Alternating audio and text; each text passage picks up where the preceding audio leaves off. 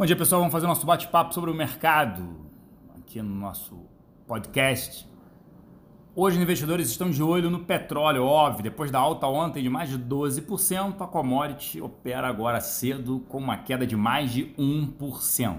Óbvio que, mesmo com essa pequena queda, o dia ainda é de cautela, devido principalmente às tensões no Oriente Médio após o ataque no final de semana na estatal Aramco da Arábia Saudita. Além disso, tem as expectativas com as decisões dos bancos centrais, Estados Unidos, Reino Unido, Japão e, óbvio, aqui no Brasil. Ah, vale ressaltar que tem a visita amanhã do vice-ministro das Finanças chinês aos Estados Unidos, para, digamos assim, abre aspas, preparar o caminho das negociações, fecha aspas, previstas para outubro. Será o fim da guerra tarifária, pelo menos é isso que a gente torce para que aconteça em outubro, o mais rápido possível. Agora vamos falar do Brasil. Por aqui o presidente Bolsonaro reassume a presidência. Ontem ele descartou e sepultou a criação de uma nova CPMF.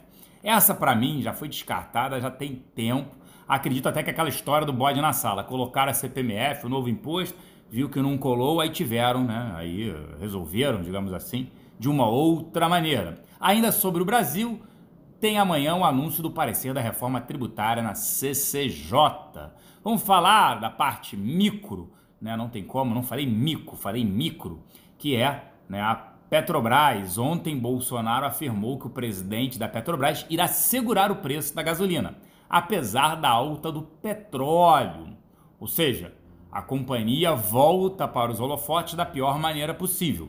A grande pergunta é até quando esperarão pela, abre aspas, estabilidade, fecha aspas, dos preços da commodity. Ficam mais incertezas, dúvidas e questionamentos. Não temos as respostas. É óbvio, se isso demorar a acontecer, é óbvio que é ruim para a companhia. Mas também né, tem que aguardar esse desfecho, porque a alta do petróleo foi a maior alta desde 1991 quando a gente teve lá a invasão, o problema do petróleo na região do Oriente Médio.